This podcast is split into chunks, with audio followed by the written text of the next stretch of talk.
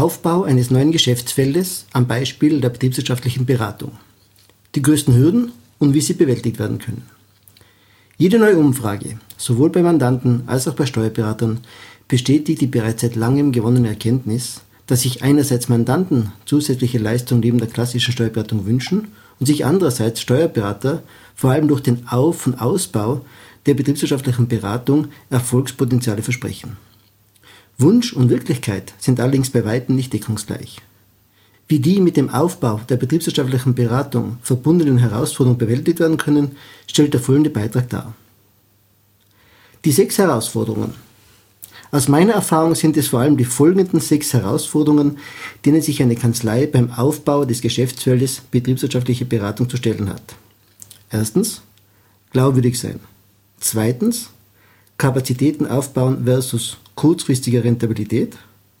Drittens, Entwicklung von Standards versus Einzellösungen. Viertens, Freiwilligkeit versus Pflichtgeschäft. Fünftens, Rolle als Unternehmensberater versus Rolle als Steuerberater. Und sechstens, die Tücken des Cross-Sellings bewältigen. Zum ersten Punkt, glaubwürdig sein.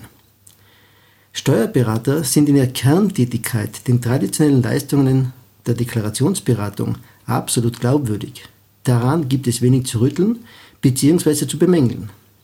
Geht es allerdings um zukunftsorientierte Beratung, steuerlich, rechtlich oder wirtschaftlich, trennt sich die Spreu vom Weizen. Genau dort ist aber einer der entscheidenden Punkte, ob einer Kanzlei der Aufbau des Geschäftsfeldes betriebswirtschaftliche Beratung gelingt. Hat der Steuerberater über Jahre hinweg sein Augenmerk in einem noch so detaillierten Ausmaß in der Analyse der Vergangenheit verbracht, kommen aktive Vorschläge zu steuerlichen Fragen nur sehr selten vor. Bleibt der Steuerberater zu unverbindlich in seinen Vorschlägen, dann ist er für eine zukunftsorientierte Beratung einfach nicht glaubwürdig. Die Mandanten kaufen es dem Steuerberater sprichwörtlich nicht ab, dass er sinnvolle Vorschläge zur Verbesserung des Unternehmens machen könnte. Regelmäßig frage ich Steuerberater, ob sie für die eigene Kanzlei eine klar strukturierte und detaillierte Erfolgs- und Finanzplanung einsetzen. Die deutliche Mehrheit verneint diese Frage. Übrigens geschieht dies aus verschiedensten Gründen. Nur wenn ich dieses anscheinend so wichtige Werkzeug erfolgreicher Unternehmensführung nicht im eigenen Unternehmen einsetze, wie will ich dann Mandanten davon überzeugen? Ein dritter und nicht zu unterschätzender Aspekt der Glaubwürdigkeit für die betriebswirtschaftliche Beratung ist die Honorargestaltung des Steuerberaters. Wie kann ein Berater glaubwürdig Mandanten bei Kostenrechnung, Planstundensätzen, Finanzplanung unterstützen, wenn er selbst auf die Frage nach dem Preis für seine eigenen Leistungen keine eindeutige Antwort geben kann?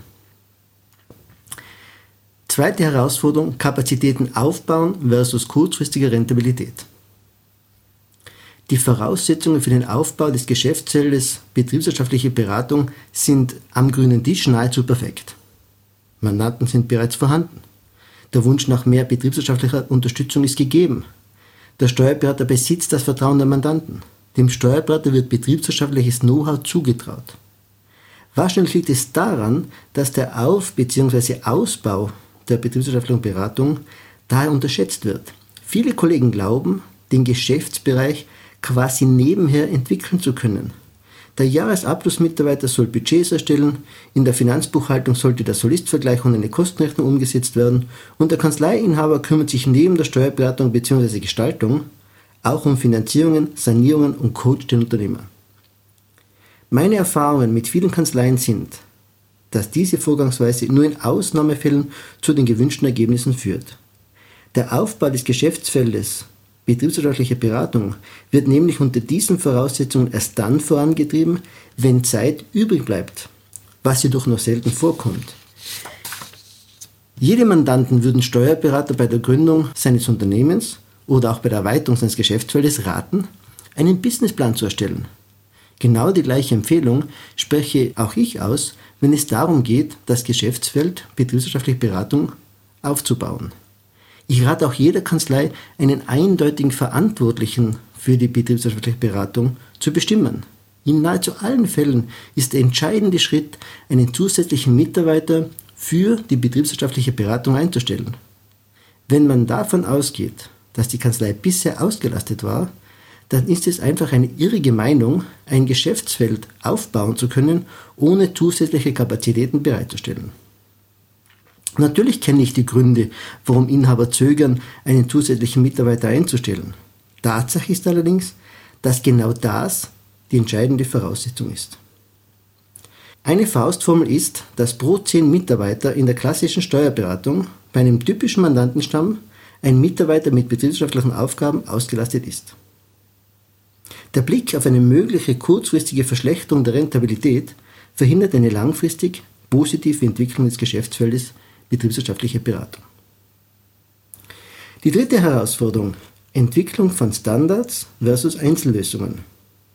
In der Steuerberatung wird üblicherweise sehr systematisch gearbeitet. Ohne Checklisten, Vorlagen, Muster, Arbeitsläufe etc. könnte keine Kanzlei vernünftig und ertragreich Aufträge erledigen. Genau das Gleiche gilt auch in der betriebswirtschaftlichen Beratung. Auch dort lassen sich für die einzelnen Dienstleistungen, Finanzplanung, Kostenrechnung, Stundensatzkalkulation, Controlling etc. Checklisten und Mustervorgangsweisen entwickeln.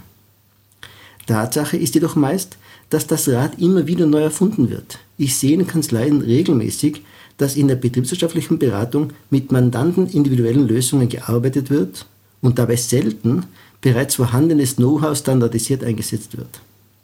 Der Hauptgrund dafür liegt im bereits genannten Umstand, dass keine verantwortliche Person und nur unzureichende Kapazitäten vorhanden sind. Erfolgreiche Kanzleien arbeiten hart an der Vereinheitlichung und Standardisierung ihrer betriebswirtschaftlichen Beratungsleistungen. Sie verwenden auch ein strukturiertes Dienstleistungsangebot ihrer betriebswirtschaftlichen Leistungen, in dem der Umfang und der Nutzen der jeweiligen Leistung ausführlich beschrieben sind. Ich spreche in diesem Zusammenhang von einer Weinkarte als Ergänzung zur Speisekarte für die traditionellen Steuerberatungsleistungen. Weinkarten sind üblicherweise aufwendig gestaltet und sollen dem Gast Gusto auf einen guten Tropfen machen. Die Erstellung eines Dienstleistungsangebots bzw. eines Musterordners für die betriebswirtschaftlichen Beratungsleistungen ist eine zeitintensive Aufgabe, die sich jedoch lohnt, weil sie damit eine Leistungsübersicht bieten, ihre Leistungen klar beschreiben und abgrenzen, einen Zwang zur Systematisierung ihrer Leistung erreichen, den Nutzen der einzelnen Leistungen beschreiben können und dem Mandanten damit eine solide Entscheidungsgrundlage liefern. Freiwilligkeit versus Pflichtgeschäft als weitere Herausforderung. Im Gegensatz zu Steuerberatungsleistungen hat der Mandant bei der betriebswirtschaftlichen Beratung die Wahl, ob er sie beanspruchen möchte oder nicht. Lohnbuchführung, Finanzbuchführung, Jahresabschluss und Steuererklärungen sind gesetzlich vorgeschrieben. Im Rahmen der Steuerberatung bleibt dem Mandanten lediglich die Wahl des Steuerberaters. Die Tatsache der Freiwilligkeit der Inanspruchnahme von betriebswirtschaftlichen Beratungsleistungen bereitet vielen Steuerberatern Schwierigkeiten. Sie sind es nicht gewohnt, Leistungen zu verkaufen. Der Mandant kostet dieses Unbehagen des Steuerberaters auch aus. Endlich kann er sich einmal entscheiden, ob er beraten werden will oder nicht. Betriebswirtschaftliche Beratungsaufträge muss man sich verdienen. Dazu die folgenden Tipps. Gehen Sie die berühmte Extrameile. Strengen Sie sich noch mehr an. Investieren Sie in den Auftrag. Zeigen Sie dem Mandanten, dass Sie sich interessieren. Geben Sie dem Mandanten schon vorweg erste Ergebnisse. Erbringen Sie Vorleistungen und geben Sie dem Mandanten aber trotzdem das Gefühl, jederzeit Nein sagen zu können. Die Grundsätze des Marketings für Beratungsleistungen sind bei der betriebswirtschaftlichen Beratung aufgrund dieser Freiwilligkeit noch ausgeprägter als bei der Steuerberatung.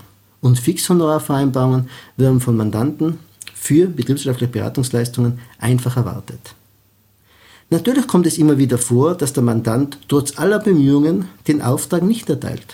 Ich empfehle Steuerberatern, mit Neins umgehen zu lernen. Eine Absage ist keine persönliche Niederlage. Der Mann ist eben noch nicht bereit für betriebswirtschaftliche Beratung. Die Rolle als Unternehmensberater versus der Rolle als Steuerberater als nächste Herausforderung. Selbst wenn man die betriebswirtschaftliche Beratung auf die rechnungswesenorientierte betriebswirtschaftliche Beratung eingrenzt, stellt man schnell fest, dass dort ein anderer Beratertyp gefragt ist als in der Steuerberatung. Vereinfachend ausgedrückt. In der Steuerberatung werden Sachverhalte steuerlich analysiert, anhand von gesetzlichen Vorschriften Lösungen gesucht und die Ergebnisse lassen sich vergangenheitsbezogen kommagenau ermitteln. Der Mandant ist bei der Lösung der Probleme kaum bis gar nicht involviert. Er liefert die Unterlagen und ist froh, wenn er damit nichts weiter zu tun hat. In der betriebswirtschaftlichen Beratung sind die Sachverhalte oft nicht so eindeutig. Es gibt keine gesetzliche Grundlage für deren Lösung. Meist muss mit zukunftsbezogenen Annahmen und Schätzungen, zum Beispiel bei der Finanzplanung, gearbeitet werden. Und für die Lösung des Problems ist die Mitarbeit des Mandanten ein für den Erfolg entscheidendes Kriterium.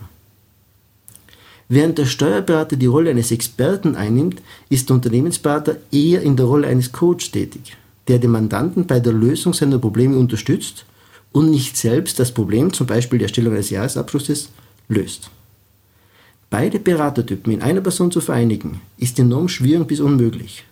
Auch aus diesem Grund empfehle ich für den Auf- und Ausbau des Geschäftsfeldes betriebswirtschaftliche Beratung eine eigene Person einzusetzen, die keine Aufgaben in der Steuerberatung hat.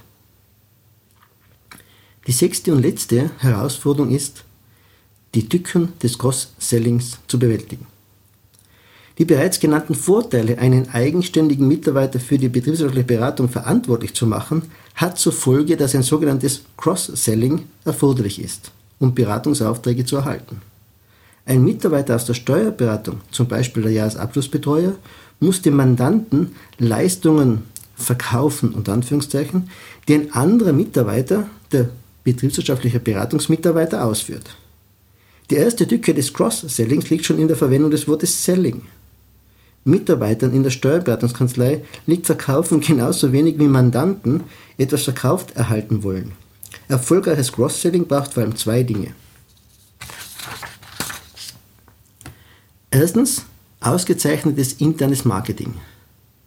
Die betriebswirtschaftlichen Beratungsleistungen müssen kanzleiintern sehr gut kommuniziert sein. Alle Mitarbeiter müssen die Vorteile der betriebswirtschaftlichen Beratung kennen und brauchen eine solide Grundlage, um die Ansatzpunkte für diese Beratungsleistungen in ihrer täglichen Arbeit zu erkennen. Erfolgsbeispiele der betriebswirtschaftlichen Beratung sollten immer Bestandteil interner Besprechungen sein. Mitarbeiter sollten letztendlich von den betriebswirtschaftlichen Beratungsleistungen überzeugt sein, sodass es ihnen leicht fällt, davon zu schwärmen. Zweitens, Vertrauensaufbau für den betriebswirtschaftlichen Beratungsmitarbeiter. Das Vertrauen der Mandanten in die Kanzlei bzw. den betreuenden Mitarbeiter hat sich über Jahre hinweg aufgebaut. Unter der Voraussetzung eines funktionierenden internen Marketings ist der entscheidende Punkt für einen Beratungsauftrag, dass der Mandant auch Vertrauen in den betriebswirtschaftlichen Beratungsmitarbeiter gewinnt.